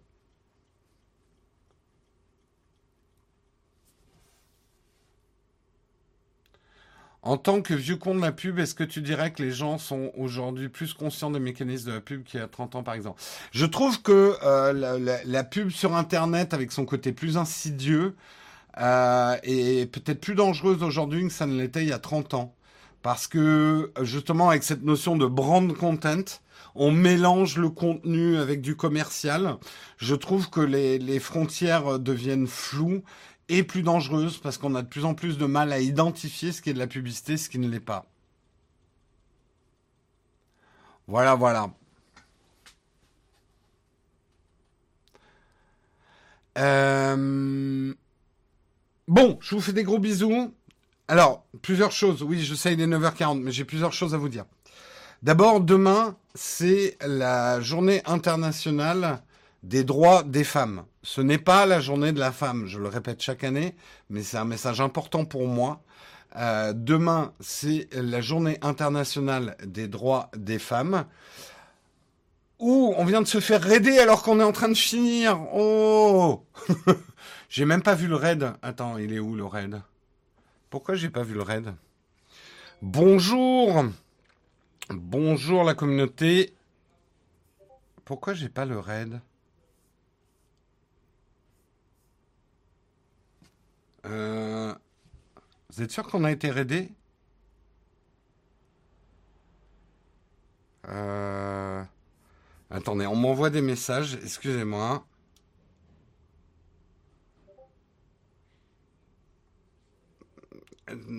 Donnez-moi l'info là dans l'oreillette, s'il vous plaît. Ah, d'accord. Bon. Euh, euh, Guillaume, T'es gentil, mais sois plus clair dans ton expression. Il m'écrit Raid Samuel Etienne. Donc moi je dis merde, on est raidé par Samuel Etienne, ça me paraissait bizarre quand même. Non, on va raider effectivement Samuel Etienne, effectivement. Euh... C'est de la faute de Guillaume si je perds du temps. Donc, je voulais vous dire, demain, journée internationale des droits des femmes. N'offrez pas des fleurs aux femmes, offrez-leur des avocats. Et je parle pas du légume, fruit, ou je sais pas si c'est un fruit ou un légume. Euh, J'avais bien aimé la formule de quelqu'un de dire c'est pas le jour où on offre des fleurs. Euh, c'est le jour où on paye des avocats. Voilà, on parle bien, qu'il n'y ait pas de confusion demain. Désolé, c'est mon petit message à moi. Euh, c'est un message important. C'est également demain la keynote d'Apple. Marion fera peut-être un... Après, elle fera ce qu'elle veut parce que c'est son mug demain. Elle vous fera peut-être un récap des rumeurs autour de ce que Apple pourra annoncer. Et je vous rappelle que le soir, Guillaume euh, fera euh, fera le, le débriefing de la keynote. Guillaume, est-ce que tu seras seul ou pas? Tu le sais ou pas? Euh... Est-ce que tu sais si tu seras seul ou pas, Guillaume? Tu peux me le dire dans l'oreillette. Euh, et également, c'est mon anniversaire demain, donc je vous remercie de ceux qui me l'ont souhaité aujourd'hui, qui me le souhaiteront demain. Je vous remercierai pas directement parce que c'est pas moi qui fais le live, mais euh, je vous fais des, gros bisous. Et pourquoi je présente pas l'after keynote? Ben justement, je serai à mon dîner d'anniversaire. Euh, et, et, donc je serai pas là, parce qu'il y a des choses plus importantes que les keynotes d'Apple dans la vie. Non, non, non, demain je suis à mon dîner d'anniversaire, c'est pour ça que je suis pas là demain soir. Mais euh, le lendemain matin, c'est, il faut qu'on en discute encore avec Guillaume, mais ce sera probablement lui qui vous fera le mug. Mais on va essayer de vous faire une vidéo où là, je serai là pour donner mon avis sur les annonces euh, d'Apple. Donc, rassurez-vous, je trouverai un moyen pour vous donner mon avis. Pas de problème. Ton anniv, on s'en fout, mais tu as tout à fait raison, euh, Duc de Lille. Euh, je suis tout à fait d'accord. C'est pour ça que je, l'ai dit en troisième. Je vous souhaite une excellente journée à tous. On va bien sûr effectivement lancer un raid sur euh, Samuel Etienne. Yep. Je le lance pendant le générique de fin. Ciao tout le monde et je vous retrouve. Euh, bah, je sais pas quand du coup. On va voir. Il faut que je vois avec Guillaume. Ciao ciao.